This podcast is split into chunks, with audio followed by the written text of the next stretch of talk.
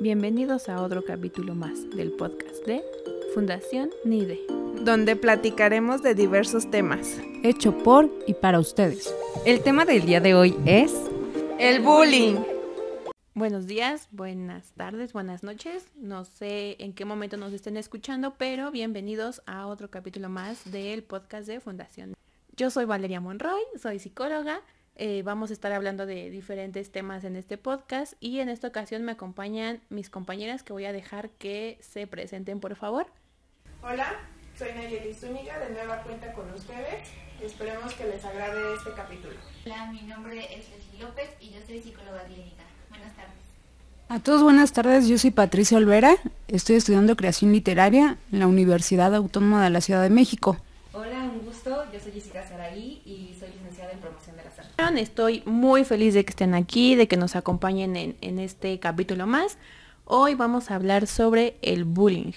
Para empezar, eh, sabemos que es un tema bastante difícil, ¿no? Porque se da en todos lados y es muy difícil que alguien te diga que sufre bullying, ¿no? Por todo lo que conlleva. Pero, ¿qué es el bullying para ustedes? Pues para mí el bullying es cualquier tipo de acción verbal, física o psicológica que pueda generarle a una tercera persona algún mal, ¿no? Por ejemplo, que yo agreda por su apariencia física, por quizá algún, este, alguna condición emocional que tenga o simplemente algún tipo de em, agresión física directa hacia la persona por cualquier motivo que que yo, yo considere que, es eh, extraño, raro o quizá no es este diferente. exactamente, que sea diferente. Pues bueno, hablando de que el bullying se genera en un ambiente escolar, evidentemente pues hablamos de, como ya bien lo comentó una de mis compañeras, del acoso escolar, ¿no? Que se genera entre iguales, ¿no? Regularmente de compañeros en un salón de clases o en un, en un ambiente de convivencia entonces, eso para mí, desde mi perspectiva, eso es el, bullying. Y pues sí, también recordar, ¿no? Que es un, es un tipo de violencia, ¿no? Que se da entre compañeros, como bien lo dice, lo dice Jess, ¿no? Lo comentaban allí, es algún tipo de violencia física, verbal, ¿no? Por algún tipo de, de estigma, ¿no? Que lleguen a tener entre ellos, algo que quizás no les parezca, ¿no? Y, y un punto que sí es importante aclarar, ¿no? Es que es algo que se da de, forma constante y repetida a uno o varios compañeros que lógicamente no se pueden defender, ¿no? Y ese es uno de los puntos importantes también. Ah, bueno, el bullying justo es como esto que ya comentaron, ¿no? Esta agresión que se hace hacia otra persona, otras personas, pero evidentemente creo que es más, eh, se identifica mucho en, la, en los niños, ¿no? Hemos notado justo que cuando el bullying se desarrolla desde la infancia, o sea, se notan en los comentarios, en las porque inclusive, ¿no? Decimos, son bromas, no, son agresiones hacia el físico, hacia las formas de vivir, creencias inclusive de, de cada persona, o bueno, en este caso de niños hablando específicamente, que pueden irse tomando a través del tiempo, ¿no? Evidentemente eso trae como muchas consecuencias. ¿Por qué? Porque los niños comienzan a tener eh, mucha desconfianza, poca seguridad en sí mismos, miedo inclusive por estas agresiones y consecuencias que se vienen a partir del bullying, ¿no? Ah, creo que el bullying es un tema, sí se habla, pero creo que está muy normalizado como si fuera algo de, ay ya, sé fuerte, te estoy preparando para la vida, ¿no? Esa frase que se dice constantemente de, sí tienes que ser fuerte, sí tienes que, porque hay, hay cosas peores a los niños luego les decimos, hay cosas peores. Normalizar las frases, ¿no? Para los niños. Ajá, y justo, ¿no? Como dicen, este, esta normalización que se hace a partir de ser fuerte y cosas que a veces les decimos a los niños, como que en esta cuestión de minimizar lo que el niño siente, porque como yo adulto eh, ya pasé por eso, ya sé que se siente, o sea, sí, pero él apenas está viviendo, apenas se está identificando. Y creo que es una de las cosas, porque a veces es que inclusive... Eh, desafortunadamente los niños llegan hasta matarse, ¿no? Por esa situación. Entonces creo que hay que ponerle mucho ojo a ese tema porque no es tan sencillo, porque nosotros como adultos a veces dejamos de lado el sentir del niño y anteponemos nuestro sentir. ay, ya, ya no pasa nada, ya, ya, no te dijo nada, pues sí, estás, ajá, ya, inclusive hasta reafirmas, pues sí, sí estás gordito, pues sí, pues, ajá. ¿Y dónde está mi sentir? ¿Y dónde queda mi sentir? Justo es eso, poder visibilizar el tema, sí, pero entonces también preguntarnos y cuestionarnos, ¿qué estoy haciendo yo como papá, como mamá, como abuela, como, ajá, como esta red familiar que le puede dar al niño? ¿Qué herramientas les estoy otorgando? No sé ustedes qué piensan. Fíjate que justo es algo que este, creo que para empezar hay que perder el miedo a la palabra violencia, ¿no? Creo que escuchamos violencia y decimos, ay no, es mucho, ¿no? Entonces le voy a poner un nombre quizá que se escuche como pues menos fuerte, ¿no? Que yo pueda decir, pues sí lo hago, pero no soy violento, ¿no? Porque incluso cuando alguien te dice, es que eres muy violento, es como de, no, yo no soy violento, ¿no? Y creo que todo empieza desde el primer eh, círculo social del niño, ¿no? En cómo, cómo es que él se va visibilizando y cómo es que él va viendo y aceptando, ¿no? ¿Qué es lo que se le puede decir, qué no?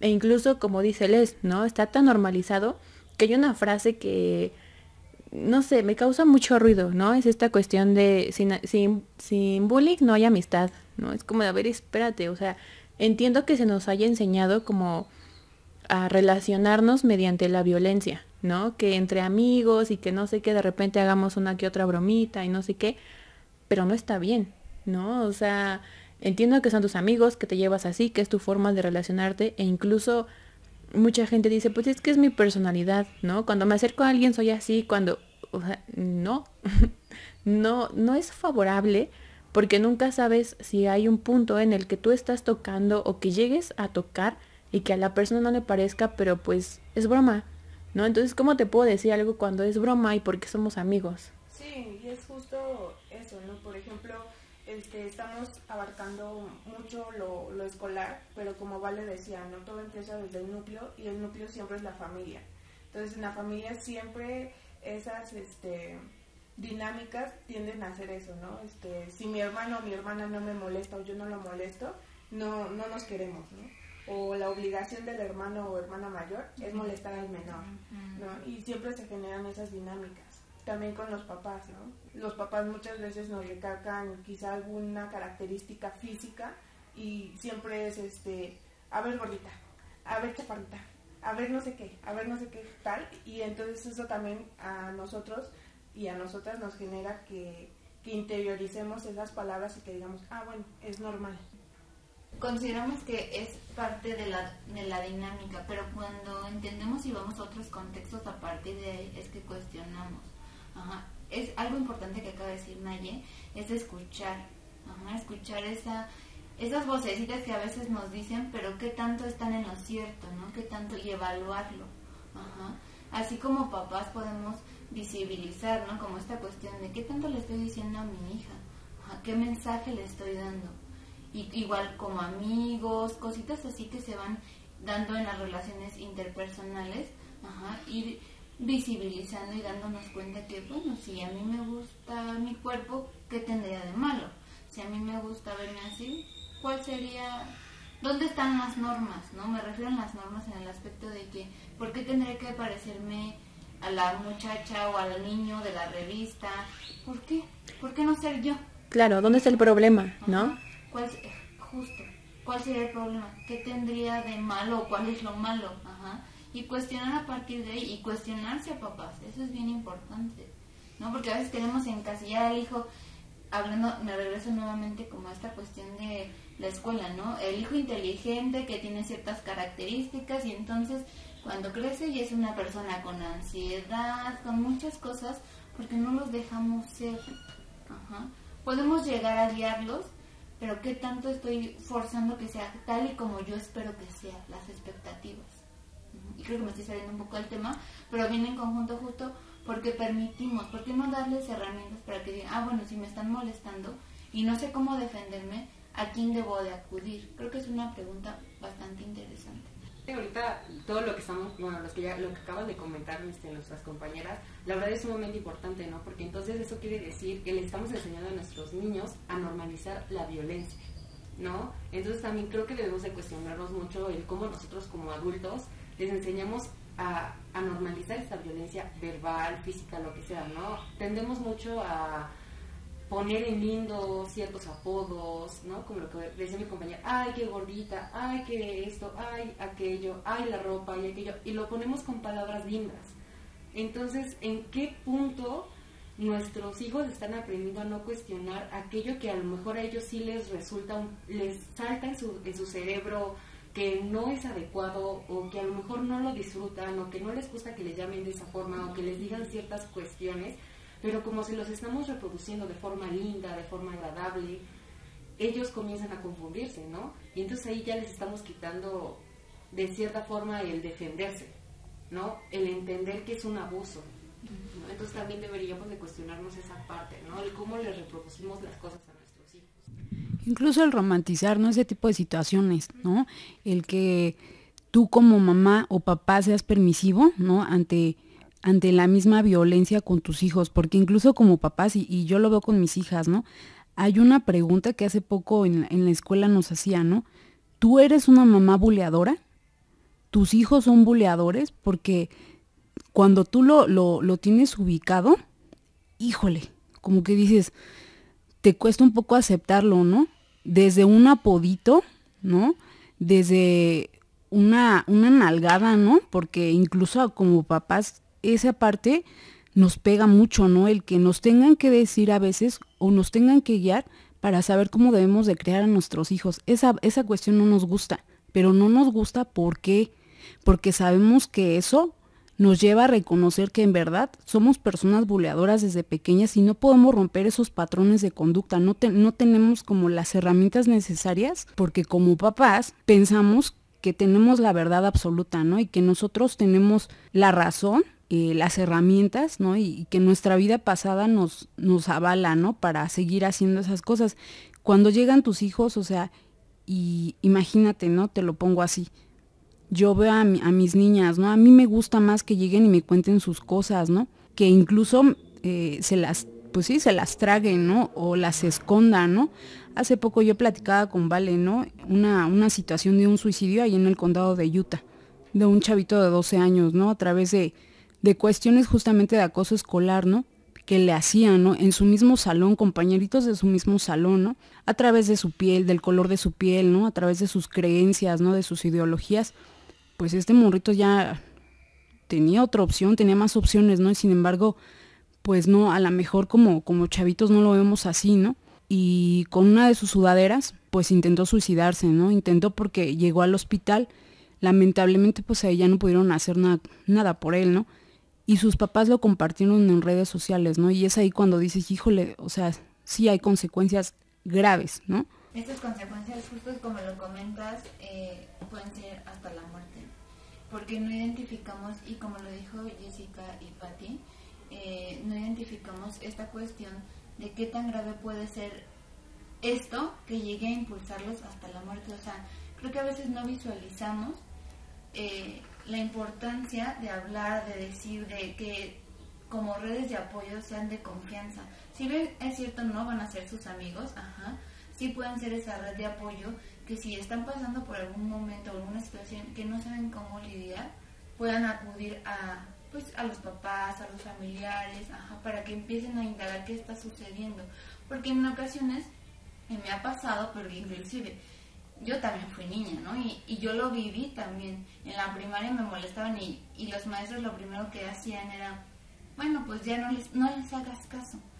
Y yo decía, ¿cómo no les voy a hacer caso si esto que me están diciendo me está, me está doliendo? Porque realmente me dolía. Sí, pues sí. Ajá, me dolía. Yo decía, ¿y qué hago? Y bueno, yo le contaba a mi mamá y le decía, y entonces mi mamá ya fue y habló, y entonces ya hicieron caso. Pero decía, pero entonces cuando yo digo no cuenta, y entonces es otra cosa. No nada más es decir bullying y listo. Queja, o bueno, parecía que es una queja, ¿no? O sea, quejarme y listo es entonces cuestionarnos que puede ser a partir de, esta queja y entonces yo, yo me preguntaba, entonces mi cuestionamiento justo es a partir de eso, ¿no? De, entonces yo como niño no cuento. Creo que a veces no escuchamos a los niños lo que nos quieren decir, los adolescentes lo que nos quieren decir. Solamente los ponemos como en una etiqueta de es travieso, no pone atención, es problemático. Y entonces dejamos de ver todo el contexto. ¿Por qué es problemático? ¿Qué sucede? Esto que dice Patti es bien interesante, ¿no? La pregunta, yo soy una mamá bulliadora. ¿Cómo me acerco a mis hijos? Los ofendo, les pongo apodos, cosas así. ¿Cuál ¿Cómo he construido su, su, su autoestima? ¿Qué les digo cuando no les gusta su cuerpo? ¿Soy comprensiva con ellos? Y ahora, porque dicen, bueno, el primer núcleo importa y, y, cosas así, pero la escuela qué también está haciendo, las instituciones qué están haciendo, qué están ofreciendo, porque muy bonito sí les este, dicen a los papás y cosas así, y, estoy totalmente de acuerdo, pero las instituciones qué están poniendo, un poner un cartel y decirle no le pegues a tu compañero es todo lo que están haciendo, o yo me cuestiono y digo, ¿es suficiente? Claro, y es que tendemos a a darle o a pasarle nuestras emociones y nuestro sentir al niño. Es un, es que ponte el suéter porque hace frío, ¿no? Pero yo no tengo frío, no, pero hace frío, ¿no? Entonces, ajá, no dejamos a los niños que sientan, ¿no? No dejamos a los niños que se expresen, que, que vean. Y, y es justo lo que decías, ¿no? Esta parte de, pues, yo, yo lo viví, ¿no? Y por qué si yo lo viví o por qué si yo sé lo que puede traer el bullying no hago algo para, ¿no? Para detener, para, para evitarlo, para prevenir. Me queda claro que si al niño le dices no lo hagas, es como, ah, ¿no? ¿Quieres ver que sí lo voy a hacer? Pero quizá hay otras estrategias, ¿no? Como enseñarles, eh, pues quizá no, ay, es que te vas a morir, ¿no? Si, o se va a morir tu compañero si lo sigues molestando, no, pero sí enseñarle que en algún momento puedes lastimar a alguien, ¿no? Esta cuestión de la empatía, esta cuestión de, pues, a ti te gustaría quizá que en algún momento alguien te lo hiciera, ¿no? Porque al final de cuentas eh, se ve, ¿no? Que en muchas ocasiones las, o los niños o las personas o quien sea, ¿no? Que esté bulleando es porque hay algo detrás, ¿no? Hay alguien que quizá también lo está molestando a él o a ella, ¿no? Hay algo que quizá le molesta, hay algo que, o sea, siempre hay algo, pero porque haya algo que, no sé, que a mí me esté molestando, no por eso significa que yo voy a ir a molestar a alguien más, ¿no? O sea, creo que sí debemos de enseñar como alternativas a o cómo regular este este sentir o esto que estoy pasando para que no lleguemos a molestar o a dañar. Lo que les recomiendo justo esta cuestión que habla uh, Vale es como bien importante. Algunas de las recomendaciones que podremos uh, hacer justo en este espacio y si nos están escuchando y lo pueden reproducir y cosas así, es que pues pongamos la atención primero a nuestros hijos, cuáles son sus necesidades, qué nos están diciendo, porque ojo, también a veces queremos cambiar la personalidad de los niños y a veces ellos solo son así, ajá. Queremos que sea como yo quiero que sea, los ponemos en un, los encasillamos, los ponemos en una caja, que no se salgan de esa caja. Y los niños son niños. Si tu niño tiene personalidad introvertida, bueno, dejarle notar qué es lo que te está diciendo con esa introversión si es extrovertido, bueno, ¿qué te está diciendo con esta parte extrovertida? Escucharlos. No queramos hacerlos como yo lo haría, ¿ah? como yo lo, lo estaría haciendo, lo que yo haría. No lo hagan. Déjenos ser a partir de su infancia. Evidentemente, este, reglas y normas, pero vayan identificando ese tipo de cosas. Yo creo que acabas de comentar algo muy clave, ¿no? Porque la verdad, seamos sinceros, ¿no? Hay veces que como padres o como personas adultas nos convertimos en jueces de los niños, ¿no? Cuando la realidad es de que ellos deben de ser libres como son y, y como, y como sean, obviamente con límites y normas, y, pero eso lo van a ir aprendiendo poco a poco y lo van a hacer y realizar a su forma, a la forma en la que son ellos, no en la forma en la que nosotros queramos que sean. Y también algo súper importante que también debemos de tener en mente es de que hay veces que nosotros nos convertimos en las personas de menos confianza para nuestros hijos. Y eso ocurre precisamente por este cuestionamiento, de que nosotros queremos encasillarlos y como encerrarlos en, en, una cajita y de ahí no se me salga, ¿no? Y también tomando en cuenta otra, otra, otro cuestionamiento que acabamos de hacer es de qué hacen las instituciones. Este, a mí algo que me salta muchísimo es que sí, si bien en, en una institución nos enseñan este, actividades que, que, sobresalgamos sobre los demás, en el aspecto de que hacemos actividades donde nos recompensan por tener mejores aptitudes o mejores conocimientos que los demás, creo que ese sentido de competencia, sin, sin una retribución de, de colectividad para nuestros compañeros, creo que no es tan eficiente, ¿no? Porque entonces estamos reproduciendo que los niños compitan por los demás, ¿no? Y entonces hasta qué grado esa competencia es sana para los mismos niños, ¿no? Entonces yo creo que también eso tendríamos que ponerlo sobre la mesa. No, y exactamente e, esas mismas competencias generan el mismo bullying, ¿no? O sea, si uno saca malas calificaciones, burro, burra o, demás, ¿no? Entonces eso también los encasilla, los etiqueta y genera que la autoestima de las y los compañeros pues baje, ¿no? Eh, como bien mencionaba, ¿no? Eh, la, cuestión de, los papás, de si son bulleadores o no, también es, es este, como fundamental en este aspecto de lo que decía Jess, de qué tal si mi hijo o mi hija no confía en mí. Y aparte también está la otra parte, si a mí me están haciendo bullying, y yo he aprendido todo este tiempo que está bien porque las dinámicas de mi casa me lo indican, entonces ahí aparece esta cuestión de, entonces yo que estoy sufriendo este bullying, hice algo malo para que me dieran ese bullying. Y entonces no lo cuento porque mis papás me pueden decir, es que tú tuviste la culpa, ¿no? Tú, tú te dejaste, tú permitiste, tú esto, tú, tú demás, ¿no? Y en vez de ayudarnos los papás a, a que esto se pueda resolver, generan más bullying hacia nosotros y nos hacen sentir peor y bajan aún más nuestra autoestima. Me acuerdo mucho de, un comentario que me hizo uno de mis tíos, ¿no? Me decía, tuve una situación en, en la secundaria, ¿no? Y él me decía, pues peleate y si te madrean a ti, perdón por la palabra, ¿no? Eh, yo te voy a madrear por dejarte, ¿no? Y es como, ¿por qué me estás diciendo que tengo yo eh, esa alternativa o tengo que hacer eso?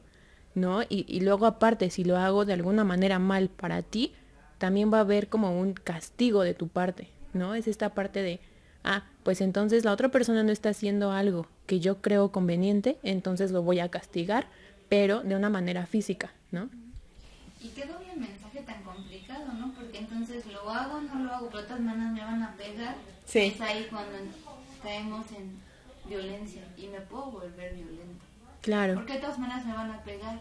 Y entonces voy a ir por la vida caminando y voy a decir, ah, pues si me va a pegar él y mi, y mi contacto de confianza o primer contacto que es mi, que es mi familia no, no me lo da, no me genera esa, esa seguridad, eso. Entonces voy a ir caminando y voy a decir, ah, pues voy a ser violento y voy a pegar y voy a hacer y voy a entonces a criminalizar inclusive. Y entonces digo, desde ahí las, los cuestionamientos pueden surgir, ¿no? Y entonces las consecuencias cuando soy adulto, las consecuencias pues pueden ser mucho más graves, ¿no? Entonces por eso todo, todo esto que, que estamos comentando es súper importante que lo, que lo pongan como en una lista. Yo, claro. que, yo siempre les digo que no es una receta de cocina, pero que esos puntos puedan verificarlos y que sean conscientes de ello y que si hay algo, hijo, estoy haciendo, la finalidad no es que se sientan mal, sino que puedan construir a partir de esos puntos, de esa visibilidad que se le da, porque justo esa es la intención ponerlo visible, pero que también se lleve a la práctica. Sí, ¿no? Precisamente esta parte de hacer una reflexión interna, ¿no?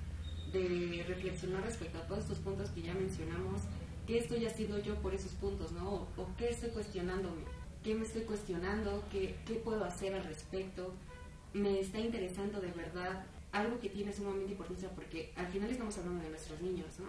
Además recordemos que en el bullying no solo participan dos, ¿no? O sea, es sí el que bulea, sí la víctima, por decirlo así, y las personas que lo están viendo, ¿no? Porque se muestra mucho, por ejemplo, en las películas, que en videos, que esto, que el otro, y bien lo sabemos.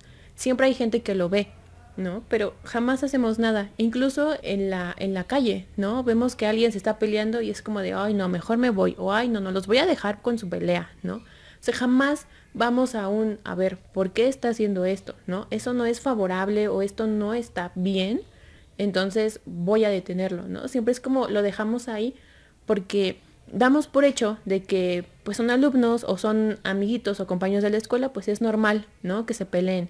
Están en una relación de pareja, es normal que se peleen. Eh, es mamá e hijo, es normal que la mamá le pegue al niño, ¿no? Es como esta normalización de, pues sí, las parejas, hables de, de pareja romántica, de pareja de mamá e hijo, de pareja de lo que sea, se pelean, ¿no? Entonces es normal que uno de los dos esté golpeando al otro y lo dejamos pasar.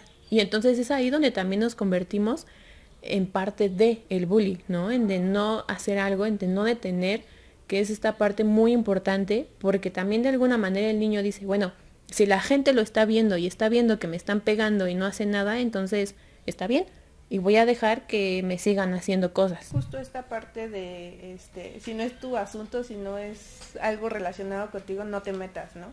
Y creo que otro tema importante que quizá da a otro, a otro más grande, es que el bullying no solo es golpes, ¿no? Muchas veces eh, en, las, en la primaria y más en la secundaria, y suele pasarnos más a las mujeres, ¿no? Es este tipo de acoso sexual que también tienen los compañeros, ¿no? Eh, que ya de repente estás pasando por el pasillo y te alzan la falda, o te jalan el cabello, o quieren tocarte las piernas, o cualquier tipo de, de esas cuestiones, también son parte de ese bullying, ¿no? Y como bien dice Vale, yo que estoy siendo agredida, el que me está agrediendo, pero todos los demás que están viendo y no están haciendo nada, también son parte de esto, ¿no? Porque también, o una, no les importa, o dos, creen que es normal que lo hagan. Claro, y entonces ahí cómo crecemos, ¿no? Eh, se empieza a dar, por ejemplo, que la ansiedad, ¿no? Yo les voy a hablar de, de un este específico sin decir nombre, ¿no? Esta persona creció y entonces ahora le da miedo que la gente se enoje con ella o con él, ¿no? Porque entonces es ahí donde dice, ah, bueno, es que cuando alguien se enoja, eh, me golpea, ¿no? O cuando alguien se enoja, me grita. Entonces uno crece diciendo, pues es que si alguien se enoja, o sea, y si alguien está viendo que estoy haciendo algo mal, va a haber una consecuencia para mí de ese tipo, ¿no? De una consecuencia que me duela de esa manera. Y entonces es cuando empiezas a ver que las consecuencias del bullying no solo es los golpes, ¿no? O, la muerte, sino también empiezas a ver que uno crece con este tipo de, de cosas, de acciones, de pensamientos, que si bien no se ven a simple vista y que también normalizamos, son importantes, porque es consecuencia de algo que me hizo daño y que ahora lo veo normal. Y que no porque yo lo vea normal significa que esté bien, ¿no? Incluso el que como hermanos, ¿no? La consecuencia que, y suele pasar no muy seguido, que cuando eres hermano mayor y tú sufres de estas cosas, las repitas, repites el patrón con tus hermanos, ¿no? Y es una cadena que jamás, o sea, y no tiene fin, ¿no? Y a veces tú como, como autoridad, como docente, lo ves, ¿no? Porque son cosas que se viven en un aula como mamá en una casa, ¿no? Como papá, como tutor de niño, ¿no? Lo ves y a pesar de esas cosas no las frenas, ¿no? Sabes que lo tienes que hacer y no lo frenas, ¿no? ¿Cuántas veces nosotros como, como población mexicana estas cosas las normalizamos, ¿no? Y nos da incluso risa, ¿no? A través de memes, a través de, de frases, ¿no? A través de refranes, ¿no? De que lloren en su casa, que lloren en la mía. Pero es que ella se estaba llevando, pero es que ella como mujer, ¿no? Lo que decían allá hace rato, ¿cuántas veces o cuántas de nosotras no lo vivimos en la, en la escuela, ¿no? El acoso sexual y dices, híjole, y lamentablemente no es de un solo género, ¿no? Lo vemos en los niños, ¿no?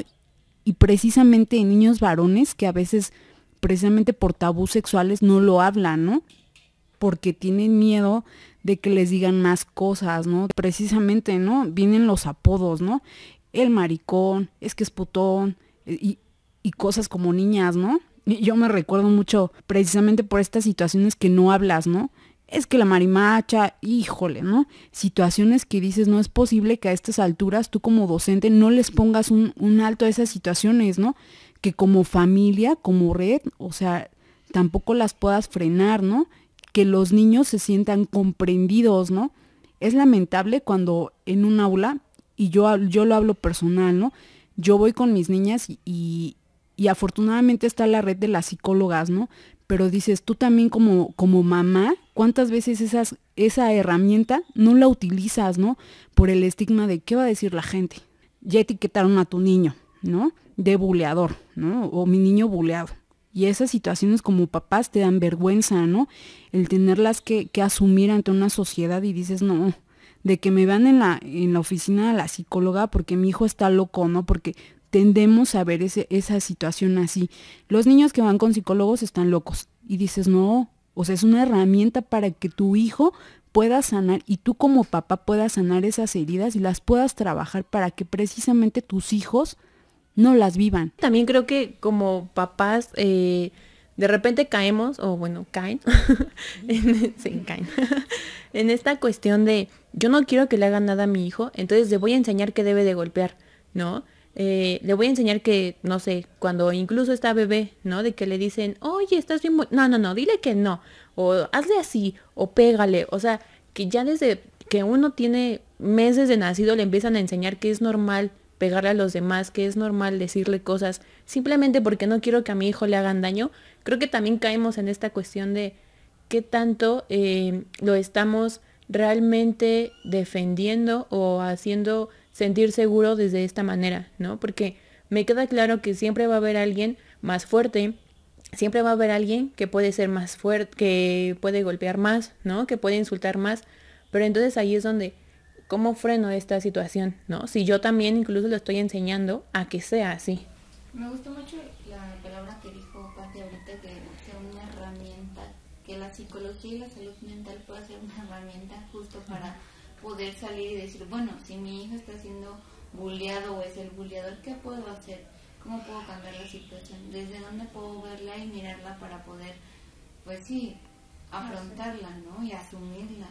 Porque me queda claro que sí es un tema complicado y que no nos gusta asumir esa responsabilidad, pero ¿en qué momento de la vida lo vamos a hacer? Desafortunadamente hasta que llegue la muerte, pues creo que un tema bien, bien difícil. Pareciera que no, pero sí es un tema bien difícil. Lo que yo les recomiendo es que justo puedan acudir a atención psicológica, ambos, ¿no? Ya sea su papá, su mamá y el niño, para que vean desde dónde están estereotipando este tipo de situaciones. Y, y justo con este comentario de Les me gustaría como dar o empezar a darle cierre a este tema ¿no? No sé si alguna de ustedes tenga todavía como algún comentario más como para añadirlo, como para cerrar ya esto. También para contribuir al comentario que ella hizo Les, es que también existan más estos programas, ¿no? Que orienten más a los docentes, que orienten más a las personas que están a nuestro alrededor para que identifiquen ese tipo de, bueno, ese tipo de cuestiones, ¿no? Y puedan actuar muchísimo antes, inclusive muchísimo antes de que comiencen a generarse. Y este, ahora sí que yo desde desde mi trinchera, ¿no? La literatura. Sí les recomiendo mucho un libro que es de un autor español. El autor se llama Jordi Sierra y Fabra. El, el libro es El Club de los Raros. Es un libro que trata acerca de, de, muchos niños que son buleados, ¿no? Precisamente por un grandulón que se llama Vicente, ¿no? Y yo creo que muchos a diario conocemos eh, un Vicente, ¿no? En, en, nuestra casa, en, nuestra, en nuestro lugar de trabajo inclusive, ¿no?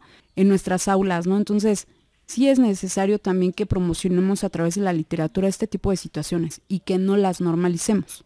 Sí, bueno, desde, desde mi punto creo que otra cosa importante es nosotros y nosotras como adultos primero empezar a, a checar todas estas cuestiones, hacer un recuento de cuántas veces hicimos o cuántas veces nos hicieron para empatizar con los niños, ¿no? Y no tender a, a decirles, pues supéralo, ya va a pasar, sé más fuerte o, o, pégale tú, ¿no? Entonces, generar esa, esa empatía hacia ellos desde lo que nos pasó o, o de desde lo que hicimos nosotros, ¿no? Y, y también eh, lo que dice Les y Jess es, es importante, ¿no? Eh, acudir a un psicólogo eh, como herramienta, no solo para los niños, ¿no? A todas y a todos nos pasó en su momento que fuimos bulleadores o que nos hicieron bullying y también necesitamos esa asesoría. Claro, sí, y yo solo quiero cerrar con un, eh, pues todos, yo creo que hay que estar pendientes, ¿no? De cómo hablamos, de cómo le hablamos al otro, de cómo nos hablamos a nosotros mismos, porque sí, es como esta, también hay violencia para uno mismo. Entonces, cómo me estoy hablando que permito que los otros me hablen y cómo le hablo a los otros. Muchas gracias por, por, haber estado aquí, por acompañarnos, por, por hablar y por expresarse. Entonces, nos vemos en otro próximo capítulo de eh, este podcast de la Fundación NIDE. Gracias por habernos escuchado.